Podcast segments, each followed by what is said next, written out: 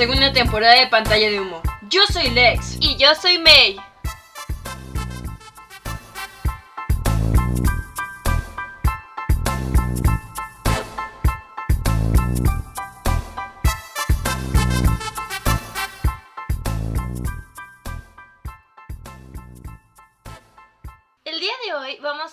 Un poco sobre la mente criminal, un poco de los asesinos y también retomando este tema que nos gusta tanto, el pensamiento crítico. Yo creo que ya sea en una película basada en un asesino serial o una que solo se haya inspirado en el mismo para crear otro personaje, los asesinos seriales en la vida real han logrado impactar de una u otra forma en el cine.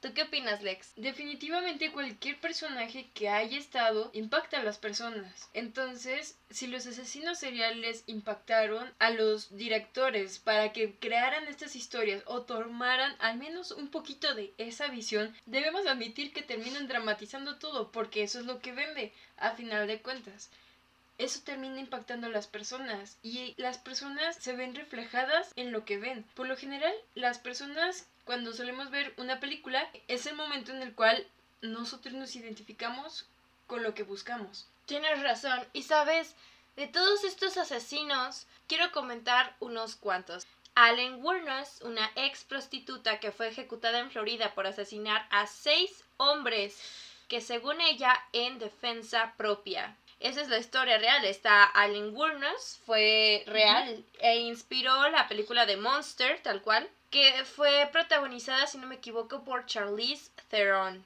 en la que se caracterizó increíblemente y era casi irreconocible. Otro es uno que ha impactado mucho, ¿sabes? Este John Wayne Gacy. Él fue un asesino que, vestido de payaso, aniquiló alrededor de 33 chicos adolescentes y hombres jóvenes. Los enterró alrededor de su propiedad en el área metropolitana de Chicago. John Wayne Gacy inspiró a It. También en la cuarta temporada de American Horror Story, Freak Show, también está inspirada el payaso que aparece en esa serie. De hecho, muchas veces en esa serie se ve reflejado casos de crímenes que sucedieron, pero obviamente dramatizadas Cierto. A continuación voy a contar un poco más a fondo la historia de Edward Theodore Jean. La historia de Ed Jean, conocida como el carnicero de Plainfield, inspiró a los personajes de Norman Bates, de Psicosis, Leatherface, de La Masacre en Texas, y Buffalo Bill, de El Silencio de los Inocentes. Pero, ¿cómo se transformó este granjero anónimo con esquizofrenia en un ícono cultural? Bueno, pues veámoslo. Él nació en 1906, de padre maltratador y madre estricta y fanática religiosa. El joven engendró una relación tortuosa e incestuosa con la matriarca. El complejo de Edipo que sufría derivó en una obsesión por la sangre y la tortura. Su padre murió en 1940, su hermano cuatro años después, y tan solo un año después del fallecimiento de su hermano, muere su madre que sufría problemas de corazón. Al contrario que con los dos primeros, su padre y su hermano, la muerte de su madre afectó de sobremanera a Jean. Ya viene lo bueno. La manera que Jean encontró de restituir la figura de Augusta, su madre, fue la de profanar tumbas. Robaba cadáveres de mujeres de mediana edad que pudieran suplantar la imagen de su madre, para ello miraba la sección de esquelas del periódico local y seleccionaba las víctimas. Después acudía al cementerio en el fregor de la noche, desenterraba los cadáveres, los cargaba en su furgoneta y los trasladaba hasta el sótano de su casa. Aquel lugar escondía los crímenes más horripilantes que podríamos imaginar. Entre las cosas que impactaron más fueron los objetos que él confeccionaba con partes de cuerpos humanos. Él hacía lámparas con piel humana, hacía collares con ojos, o sea, cosas así. es que es igual como en la película de Psicosis. Exacto, y el hecho que más perturbó fue que el cadáver de su madre se encontraba desenterrado y en su habitación. Sí, es lo mismo que la película de psicosis. Yo creo que es muy interesante este tema y considero muy oportuno que el día de hoy tengamos una invitada tan preparada en el tema para poder llegar más a fondo. Es licenciada egresada de la Facultad de Psicología de la Universidad de Guanajuato. Tiene un posgrado en Policiología Criminalística en el Instituto para la Formación de Cuerpos de Seguridad Pública del Estado de Guanajuato Tiene una maestría en psicología criminal y forense, otorgada por Ciencia Aplicada, el Colegio Oficial de Psicólogos de Aguascalientes y el Colegio Mexicano de Psicología Forense y Criminología. Es diplomada en temas como trastornos alimenticios, psicometría forense, en protocolo de preparación para menores que participan en procesos legales, entre otros. Actualmente da atención psicológica individual a adultos y parejas. Es perito particular de varios despachos jurídicos en procesos civiles y penales. Es docente en la Universidad de León, en la licenciatura en psicología y es coordinadora del Centro de Atención Psicológica y Apoyo a la Comunidad de la Facultad de Psicología de la Universidad de León. Con nosotros tenemos a Ana Consuelo Castillo Villanueva. Muchas gracias por estar aquí el día de hoy, Ana. Un gusto tenerte en este, el segundo episodio de Pantalla de Humo, segunda temporada. Este, ok, bueno, empecemos.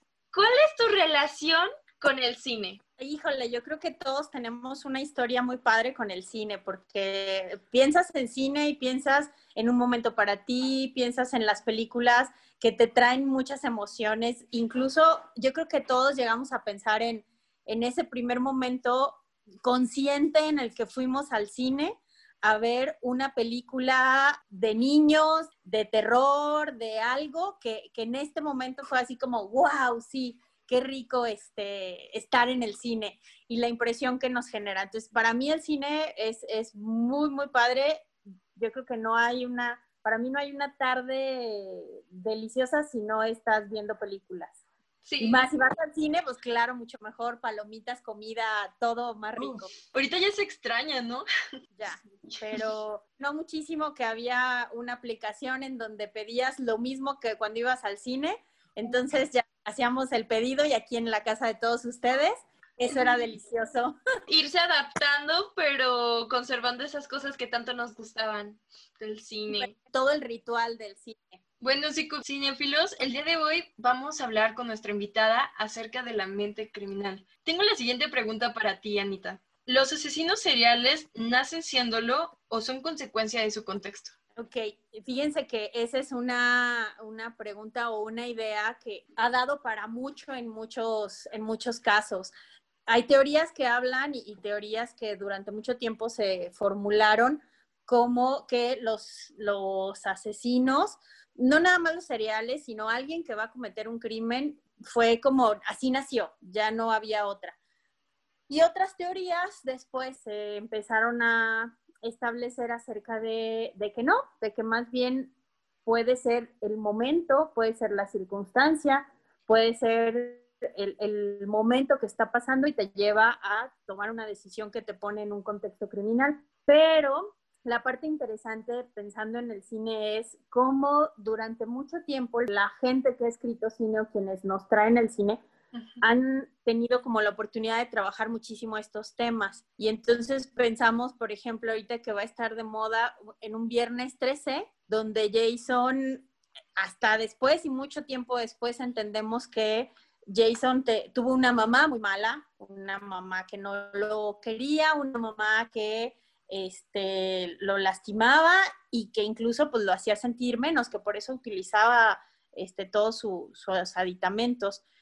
Pensamos en un, este, en las películas clásicas en donde la mamá jugaba un papel primordial, incluso estando muerta la mamá, y todavía él o, el hijo podía oír su voz, pensar que ella vivía y que ella misma era la que le generaba el tienes que matar a estas mujeres, tienes que deshacerte de ellas. Entonces, sí se ha trabajado mucho este tema en el cine, pero la realidad es que hay una teoría donde establece toda la parte biológica y del funcionamiento biológico cerebral que tiene que ver con las neurociencias. Hay otras teorías que hablan de que no, de que más bien va a ser la parte circunstancial. No necesariamente nace. Eh, yo creo que así como somos diferentes los seres humanos, también tenemos una respuesta diferente para esa condición. Va a depender de la vida que lleves, de las circunstancias, y del proceso neuronal biológico que tengamos. Claro, de hecho a mí me llama mucho la atención, por ejemplo, dos gemelos, su personalidad es totalmente distinta, a pesar de que crecieron en el mismo contexto, se pudiera decir, y allí uno pudiera decir, pues es demasiado parecido. Hay, muchas, eh, hay muchos estudios en esta eh, historia de la psicología, hay muchos estudios acerca de los gemelos, justo porque a muchos estudiosos de la psicología esa parte es la que les llama la atención. Cuando nace la psicología, nace en, en este rollo de tratar de entender las cosas que no logramos entender y obvio lo que observamos y lo que vivimos es lo que nos llama la atención. Entonces, parte de esta conducta es lo que podemos observar y, empiezas a pensar cómo es posible que alguien pueda hacer esto o tenga la capacidad y la habilidad para torturar a alguien, para matar a alguien con una condición tan sangrienta o tan fea. Entonces ahí es donde se empieza a estudiar y una de las cosas importantes es con los gemelos. Muchos, de, muchos estudios eh, psicológicos se hicieron con gemelos durante mucho tiempo, precisamente tratando de entender esto. Incluso hay algunos escritos que ahora conocemos de experimentos donde se separaban a los gemelos al nacer, dándoles vidas completamente diferentes para tratar de ver qué era lo que sucedía. Tristemente, muchos de los que hicieron mucha investigación fueron los alemanes durante el holocausto y para ellos la parte de los gemelos fue muchos estudios. La realidad es que no necesariamente tenemos que irnos a los gemelos, podemos ver a los hermanos, a veces son cinco, seis, diez hermanos de la misma mamá, teniendo los mismos padres, con las mismas condiciones de vida y son completamente diferentes. Entonces tiene que ver mucho con esta condición personal. Por eso cuando alguien hace una evaluación psicológica de un criminal, pues la parte que tienes que aprender a revisar es justo mm, la persona, centrarte en él o en esa persona para poder entender qué motivó, qué lo llevó por qué tomó tales decisiones para, lo que está haciendo. Con todo esto, tengo una pregunta. ¿Los asesinos seriales tienen libre albedrío? Entendiendo el libre albedrío como la capacidad de tomar decisiones, pues sí, sí, a lo mejor podríamos hablar de el valor que le doy a determinadas cosas. Em, a lo mejor, bueno, primero vamos a entender que se entiende como normalidad lo que regularmente todos estamos acostumbrados a ver algo que socialmente es aceptado, que socialmente es estandarizado. Y lo que sale de eso es lo que vamos a entender como anormal. Hay situaciones que pueden ser no normales, pero no quiere decir que son anormales, pero son esperadas para cierta edad o para cierta condición. Por ejemplo, el hecho de que una niña de 12 años eh, esté en matrimonio con alguien de 30 es algo que para nosotros es completamente anormal, pero sabemos que sucede y sabemos que hay lugares en donde se da esa circunstancia y que es para ellos es esperado, aunque no sea normal dentro del contexto de valores. Eso es parte como de tratar de entender la normalidad y la anormalidad y lo esperado. En el caso de los criminales o en el, en el caso de los asesinos seriales, la circunstancia es el cómo te enfrentas a, una situación que te lleva a una conducta que te genera cierta emoción o te genera cierto contacto emocional. Regularmente los asesinos seriales o quienes se han establecido como asesinos seriales no crecen y de la noche a la mañana dicen, hoy voy a matar. Regularmente se da en circunstancias como ajenas a ellos o fortuitas. Entonces, es más como si hay voluntad, y sí hay como el deseo, pero es también un momento en el que se desconectan, pero libre albedrío como tal posiblemente sí exista. La voluntad es la que existe. ¿Cómo esto le puede llegar a afectar a la sociedad? Porque así como tú ahorita nos estás explicando de cómo se llega a dar la mente criminal, esto también lo llegan a exponer en el cine. Entonces, digamos que estamos expuestos a ese tipo de violencia. Voy con la siguiente pregunta. ¿Consideras que la sociedad se está insensibilizando debido a la cantidad de violencia a la que estamos expuestos? Fíjense que eso está súper padre y, justo iba a retomar esa parte de cómo el cine mm, sirve de alguna forma para conectarnos con esto de sublimar que les decía ahorita. Vas al cine a ver una película donde tú te juras el protagonista. Bueno, ustedes son muy jóvenes, pero algunos de, quizá de sus escuchas o de sus papás, sus abuelitos, y se acordarán que antes cuando uno iba al cine era prácticamente un teatro. Entonces, en la parte de donde está la pantalla era un escenario y había intermedios en las películas. Entonces, veías la mitad de la película, había un intermedio, podías ir a comprar, etcétera, y luego volvió a empezar la película. Aquí en México, eh, y no dudo que en otras partes del mundo igual, películas, por ejemplo, mexicanas como las de Santo, las de Contra las momias, Contra los monstruos, etcétera, pues por supuesto que los niños te conectabas con el tú eres el santo y tú eres el que va a ir a salvar tacha de los monstruos. Y en los intermedios, los niños se dedicaban a correr por el, por el cine, a subirse al teatro, a luchar como luchaba el santo. Y, y, tú eres el que lo vas a salvar y tú eres el que vas a salvar a la chica. Lo mismo pasa a lo mejor ahora con nosotros adultos, vas al cine y sales, pero sí fascinado y aparte es como el, vamos al cafecito, vamos al no sé qué y seguimos platicando de la película. Claro. Porque te decía que tú fuiste el, el, el, que salvó, tú fuiste el que hiciste. Quizá también, si lo pensamos así, estos instintos muy básicos, muy primarios, a lo mejor es lo que nos lleva a pedir un cine cada vez más real, en donde vemos asesinatos y sangre al por mayor cada vez más real. Eh, películas cada vez más reales de, sustos, de personas más vívidas. Y, un ejemplo puede ser cuando vas a ver una película y lo primero que te ponen es basada en hechos reales, eso te cambia todo, te da como un, cambio, con, un cambio de pensamiento completamente diferente. Y pensando, por ejemplo, ahora en las, en las habilidades y capacidades que tenemos para conectarnos con el mundo real, y con este contexto de, todo lo subimos a las redes, todo lo filmamos, todo lo, ponemos en, en, video, yo creo que sí estamos perdiendo mucho esta capacidad de ponernos en el lugar del otro, porque empiezas a ver una pelea en la calle, ves un accidente y, y es increíble cuántos videos. Y yo creo que eso puede ser bastante bueno si lo sabemos utilizar y si lo sabemos como orientar porque en lugar de que veas si la persona está bien, que lude, si necesita algo, lo primero que haces es sacar un, teléfono. A mí me sorprendió muchísimo hace poco un caso de una chica que se sube a un auto de alquiler y se siente muy incómoda y empieza a grabar una circunstancia que aparentemente pasaba con, con el chofer. Y mi cabeza es, tuviste chance de grabarlo y ¿por qué no hablaste a la policía? ¿Te mantuviste ahí? Grabando. ¿Por qué? Y, grabando. De, de, asesinos y de mentes criminales, esa es una de las partes que desgraciadamente tienen las características de estos perfiles. No hay una capacidad de empatía, no siento, no me duele tu dolor, no entiendo tu tristeza.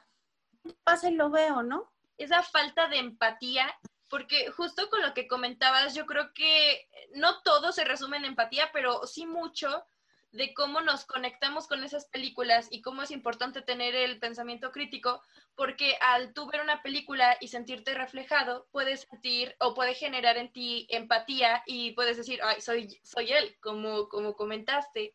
Entonces, hay una tendencia hoy en día que, que es como hacer muchas películas en las que hacen que uno se identifique con los personajes que cometen crímenes. ¿Tú qué opinas de esto? Yo creo que hay que tener como mucho cuidado porque puede ser por un lado esta parte simbólica donde a través de la, de la película me llevo a vivir una condición que no haría, pero en la película ya lo disfruté, ok. Pero desgraciadamente el contacto con la realidad, el saber qué es realidad y qué no, y, hasta dónde voy a permitir estos contactos, de repente es un poquito difícil. Sobre todo, qué tan real hemos hecho ahora la fantasía los humanos, en esto, por ejemplo, de la realidad virtual, que cada vez es más realidad y te lleva a vivir condiciones que das por hecho que son reales, que, que son vívidas. Entonces, sí puede traer como muchas consecuencias sobre todo con los niños, en esta dificultad de, diferenciar la fantasía y la realidad y el cómo los papás los llevamos a esa parte de diferenciación o, ayudamos en esta parte de diferenciación. Por ejemplo, eh, los, los, cuentos tienen mucho que ver, las historias, lo que ahora contamos, lo que vemos incluso en las películas. Para, para, las, para muchas generaciones de Disney para acá, ya las historias terminan en vivieron felices para siempre y realmente los cuentos en su momento y desde un contexto psicológico, los cuentos te ayudan a generar una, una idea, una fantasía y a través de eso poder vivir cosas que no viviste. Por ejemplo, la sirenita no termina casándose con el príncipe. Blancanieves fue muy tonta abriéndole a la, a la bruja cuatro veces. No le llevó la manzana la primera vez, fueron tres o cuatro veces que intentó matarla. Eh, Hansel y Gretel, sus papás no los querían. La realidad es que se enfrentaron a esa condición. La caperucita roja, caperucita roja sí se la come el lobo y no eran amigos. toda esta condición para los niños era el cómo me enfrento a los límites, a las reglas y traen consecuencias, porque eso eran los cuentos, que las decisiones traen consecuencias. Y ahora sí tratan de decirte que la vida trae consecuencias, pero a final de cuentas tienes un final feliz. Y no quiero decir con esto ni, ni sonar fatalista de que la vida no, es, no tiene finales felices. Claro que tiene finales felices. Pero no son finales. Mi papá nos comentó una frase que se me hace muy interesante, es, la vida no es una fotografía, la vida es video. O sea, no te quedas en un momento entonces, tal vez, no sé, tal vez lograste estar con tu crush o lograste ese empleo, pero la vida va a seguir y tal vez surjan otros retos mayores, pero tú tienes que estar listo para eso, no porque siga significa que sea mala, pero pues sí tiene sus retos. Y lo que, lo que sucede, por ejemplo, con muchos de los criminales es, voy a lograr tener esto y ya, todo va a ser maravilloso y te das cuenta que no y entonces, claro que eso pues te trae ciertas consecuencias, ¿no? Entonces, mucho de, de eso pues sí tiene que ver con qué vemos, con cómo nos relacionamos con las películas, con este con nuestro, hasta con la música de películas y esto que en alguna estación de radio escuchaba del soundtrack de tu vida, así es como esta parte de cuáles son tus películas, qué películas hablan de ti, tratar de entender también tus fantasías, lo que eres tú a través de lo que ves, de cómo manejas esto que ves y utilizas las películas para tu beneficio, para disfrutar, para encontrar esos momentos agradables. Y, se vale el decir, oye, me gustan las de terror porque me encanta ese suspenso, porque me encanta esto. Qué padre, que tengas tus dos horas para disfrutarlo, todo lo que es alrededor del cine, pero ahí se queda. ¿Y cómo lo llevas a la vida? Anita, ¿qué preguntas tú harías para fomentar el pensamiento crítico en el momento de ver una película? No sé, en este caso, por ejemplo, de terror. Pues a lo mejor pensar en, en, cuestionarnos qué pensamos acerca de, del terror. Regularmente, cuando hablamos de películas de terror, hablamos de, de, algo que al ser humano siempre le ha llamado muchísimo la atención desde su historia que tiene que ver con los fantasmas, que tiene que ver con la vida después de la muerte, que tiene que ver con el demonio. Todas esas historias son las que, las que jalan. Y, claro que jalan porque es algo desconocido para los seres humanos. Hasta ahorita creo que nadie hemos conocido a alguien que haya regresado y nos diga, yo les voy a, contar cómo es esto. Dicen que Dante sí se sí bajó al infierno, que, que la divina comedia sí es lo que el infierno dice, pero bueno, quién sabe, ¿no? Eh, eso realmente no lo sabemos. Al final del libro, basado en hechos reales. Y bueno, a partir de, de, de esta historia de Dante, se dan muchísimas películas, se dan muchísimas pinturas, se dan muchísimas historias. Eso es algo que al ser humano le, le mueve mucho, lo que desconozco, lo que no sé, y eso me lleva a generar ideas, fantasías, a darle una estructura a esto que no sé, darle respuesta. Y yo creo que eso es parte como de lo que nos jala cuando vemos todas estas películas. Entonces yo creo que lo que tenemos que cuestionarnos primero es qué creemos realmente nosotros. si, si la propuesta, todas las películas son una propuesta, independientemente del tema de la película, de, de lo que se trate, toda película es una propuesta de quien la escribió y de quien la realizó de cómo ve determinada circunstancia. Entonces yo creo que lo que tendríamos que preguntarnos es, ¿tú qué crees sobre esta propuesta? ¿Tú qué piensas? ¿Tú qué hubieras hecho? Es, yo creo que esa es una pregunta maravillosa cuando vamos al cine. ¿Tú qué hubieras hecho? ¿Tú como el protagonista hubieras tomado estas decisiones o tú como el antagonista, ¿qué hubieras hecho? Porque a veces, ahora también esa parte está interesante, que no nada más el protagonista es el, el bueno, el que se queda con la chica guapa, sino también los antagonistas han tenido como un papel bastante interesante. Por ejemplo, Maléfica, como esta parte de lo malo, de lo que no es bueno, de tiene también su parte buena. ¿Tú cómo lo hubieras hecho diferente? ¿Cuál es tu perspectiva de, de lo que pasó en la película? ¿Qué pasaría si te enfrentaras a una circunstancia así? Entonces yo creo que eso es, es como parte de, de lo que podríamos preguntarnos, incluso para conocernos más a nosotros mismos. Es muy interesante cómo en las películas de terror, cuando pasa como alguna situación que dices, ah, ¿por qué hiciste eso, mujer? O sea, por ejemplo, el otro día estábamos viendo una película francesa, se llama Martyrs, es como de gore. Mm, miren, no sé si, si los psicocinéfilos que escuchen este episodio ya la vieron o no, ahí viene el spoiler. Bueno, pues la muchacha, eh, su amiga se quiere vengar de unos que la secuestraron. la, secuestraron y la están maltratando y ella crece y se venga y los mata y se quedan en la casa como diciendo, ¿qué vamos a hacer? ¿Qué vamos a hacer?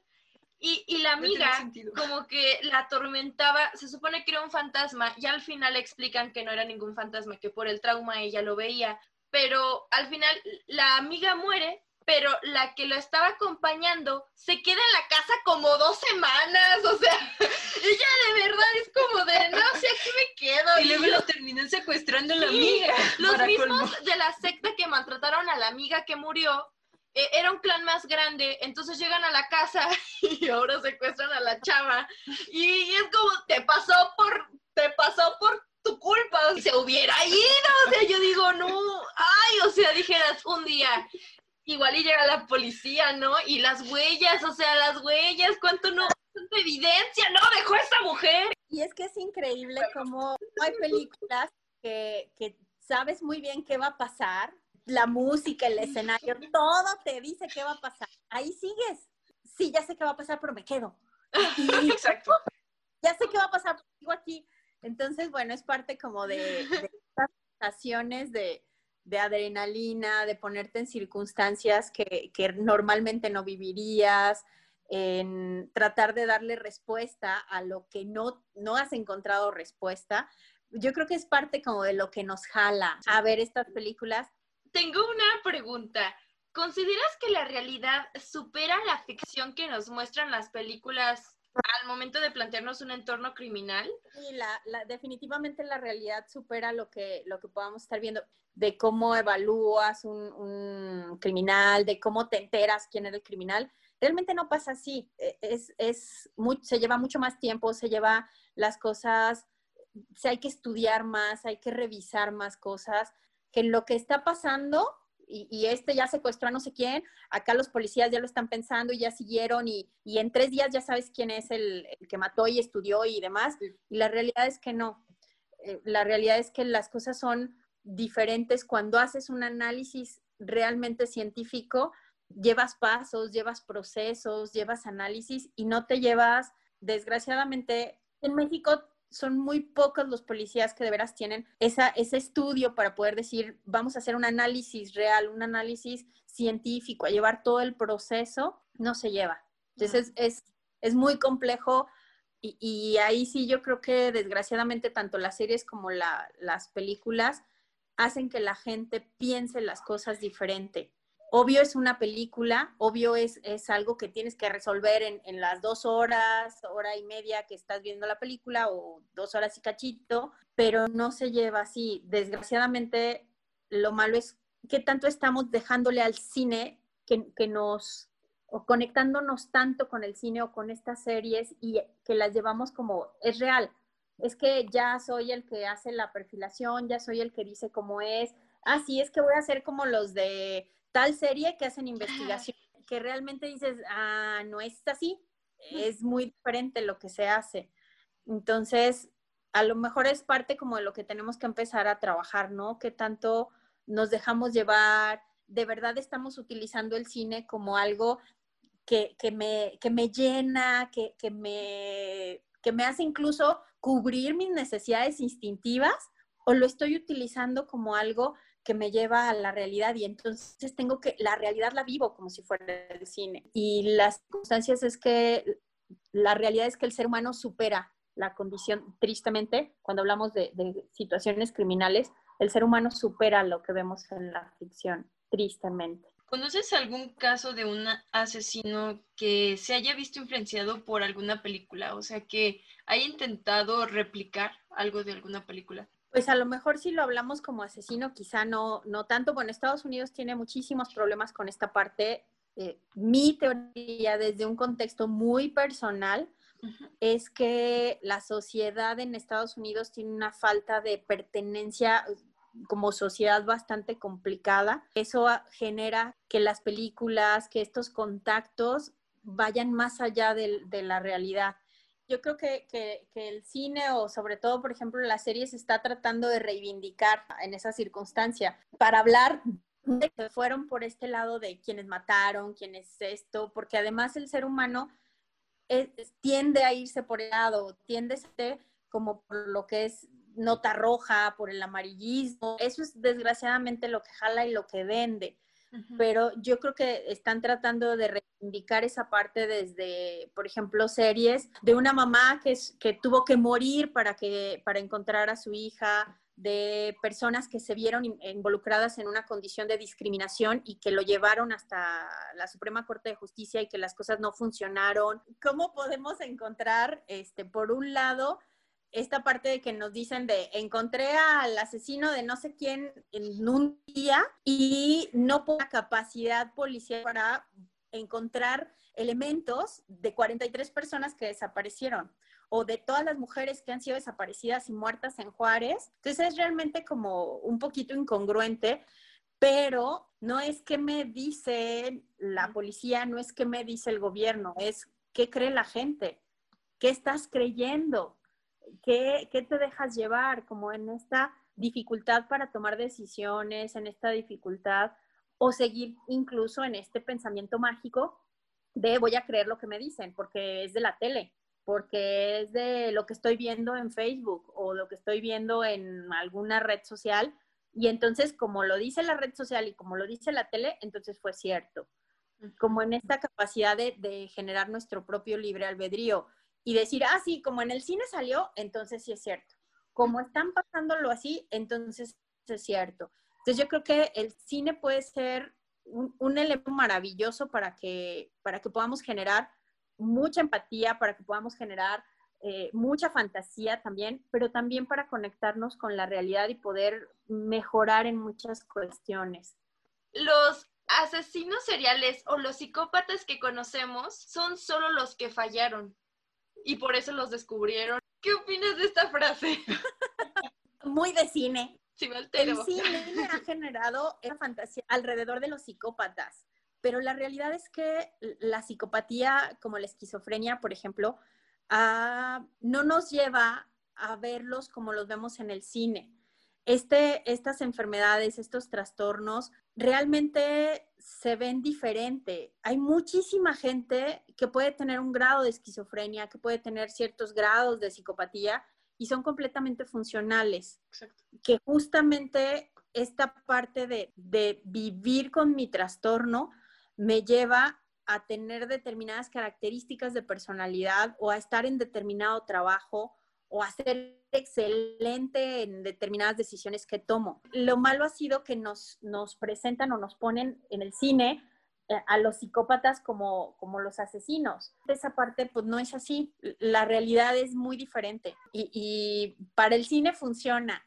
En, en, este caso de los trastornos de repente es más bien la gente que no ha tenido una atención, que era una forma de decir auxilio y que desgraciadamente a lo mejor no, no logramos leerlos de manera adecuada antes y, que no hubo una empatía con ellos quizá antes que los llevó a eso.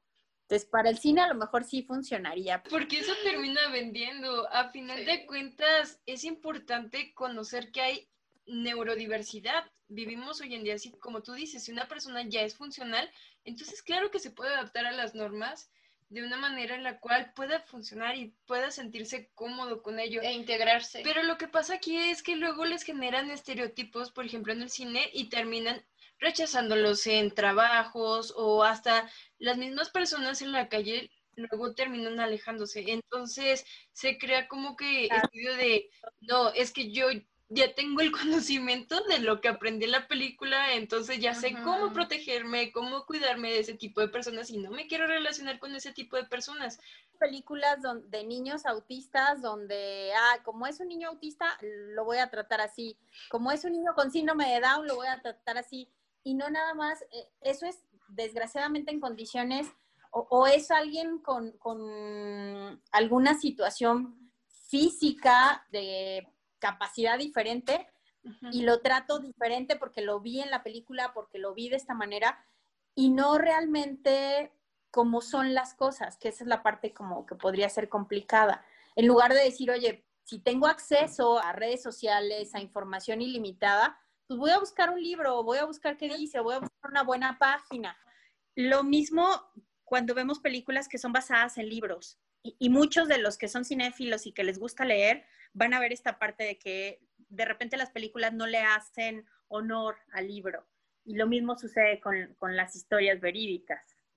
No sí, es como esa transición, porque en el libro puedes leer o puedes percibir distintos detalles que son muy difíciles de representar en un, en una película. Igual en la vida, yo creo que mucho más en la vida, hay muchos matices, hay muchas cosas que son muy difíciles de representar o incluso, aunque no sean difíciles, se les quiere agregar un poco de sazón para entretener al público y contar una historia un poco diferente, pero agarrándose del basado en hechos reales para amarrar a la audiencia y que digan, ay, Sí. Agarrándose de los miedos de las personas. Es algo muy interesante. Y con todas estas películas de Halloween, que, de Halloween, pues de terror, que justo en esta, esta época que se acerca el Halloween, pues se antoja más ver, ¿no?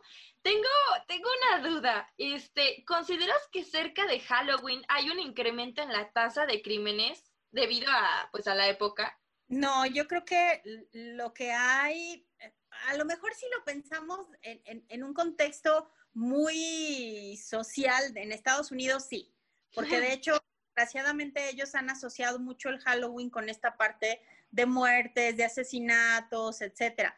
Afortunadamente en nuestra sociedad, Halloween sí tiene una connotación muy de muerte, muy de, pero muy como paranormal. Y nuestra sociedad está más volcada en la parte de, del contacto desde el contexto mexicano o desde el contexto mexica, afortunadamente. Pero mm, mm, yo creo que en, algunas sociedades como la de Estados Unidos sí está y, completamente conectado con esta parte, pero yo creo que ya no nada más en Halloween.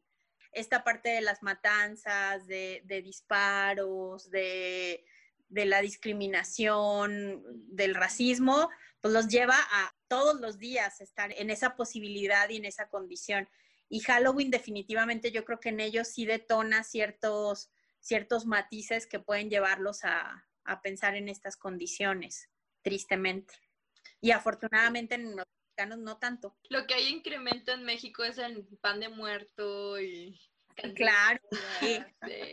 sí, es mucho como el, ah, sí, este, historias de terror, pero por como esta parte de sí es Halloween, es historias de terror, pero es, yo creo que espero que también esta parte esté mucho más conectada como a, la forma en cómo la vivimos los mexicanos es más como el contacto con la muerte, pero cultural, por la historia que, que traemos cultural, no por otras cosas. Yo, la verdad, mi festividad favorita es el Día de Muertos. La mía es el Halloween. es que no tanto por, ay, sí, vamos a hacer cultos, un rito satánico, super sí. No, no, no, nada que ver. Es que me gusta mucho todo este concepto como de, ay, sí, ve películas de terror, disfrázate, ay, me encanta disfrazarme, es como de, sí, un día al año puedo disfrazarme de lo que sea, qué genial. Porque de hecho el disfrazarse desde una idea original tenía que ver con, e, con esa parte del contacto con la tierra, sí, del, renacimiento, pero con esta idea de, bueno, vienen todos los muertos, los fantasmas, los monstruos, era como el me voy a disfrazar justo para no, para pasar como desapercibido entre los monstruos y entre ellos, por eso era la idea del disfraz y por eso nace la idea del disfraz. Entonces, claro que es como ese día en el que te conectas con tus partes más instintivas y das rienda suelta a esta parte de voy a ser muy feo, voy a ser horrible, voy a a los demás.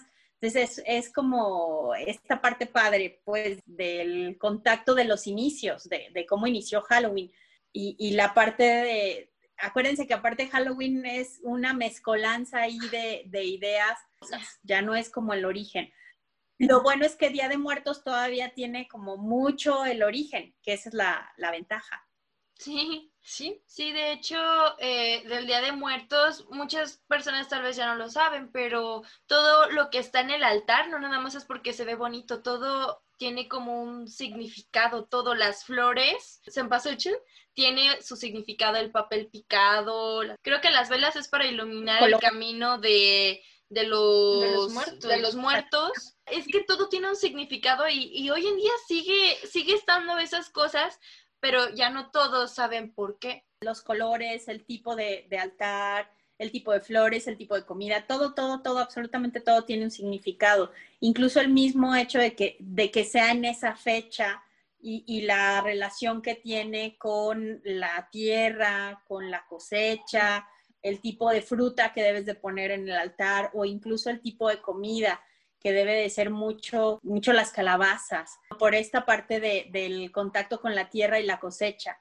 que por eso tiene que ver con las calabazas. Y curiosamente la parte padre con Halloween también es ese contacto con la tierra, con el renacer, con el, con el volver a vivir, con el contacto con, con nuestro pasado y, y literal con nuestra tierra, nuestras raíces. Por ejemplo, hay películas que hablan de estas condiciones y, y las hemos perdido y nos hemos ido más por la parte de los asesinatos, la película misma de Halloween, etcétera, etcétera, que, que sobre esta parte de conexión con, con, nosotros mismos y nuestras historias y raíces.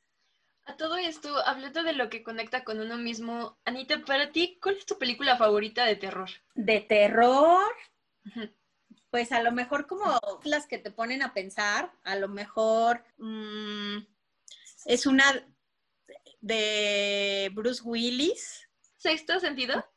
Sexto sentido es buenísima también. Mis favoritas son mexicanas. Más oh, negro que la noche, hasta el tiene miedo. Esas películas son clásicas de verdad, esas son mis favoritas.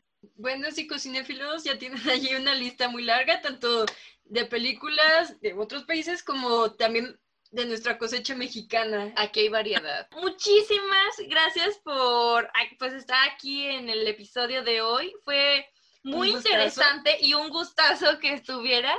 Al contrario, fue un placer.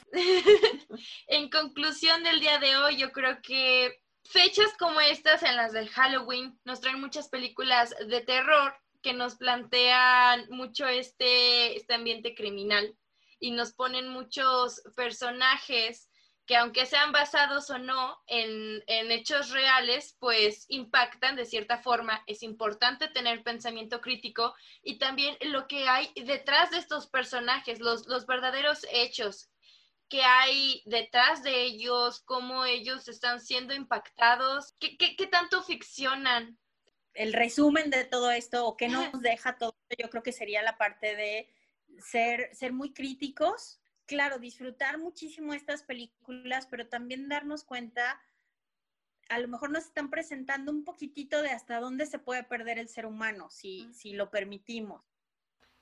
Y la sección de novedades, una de las próximas películas que se acercan es Las Brujas, protagonizada por Anne Hathaway, que es un remake de la película de 1990 titulada igual, Las Brujas. Si es Anne Hathaway, no hay falla. Muchas gracias, psicocinéfilos. A Pantalla de Humo lo pueden encontrar en Facebook como Pantalla de Humo. En Instagram como arroba pantalla-humo. También nos pueden encontrar en distintas plataformas como Spotify, Breaker, Broadcast, Radio Public, Google Podcast y Apple Podcast. Y esto fue Pantalla de.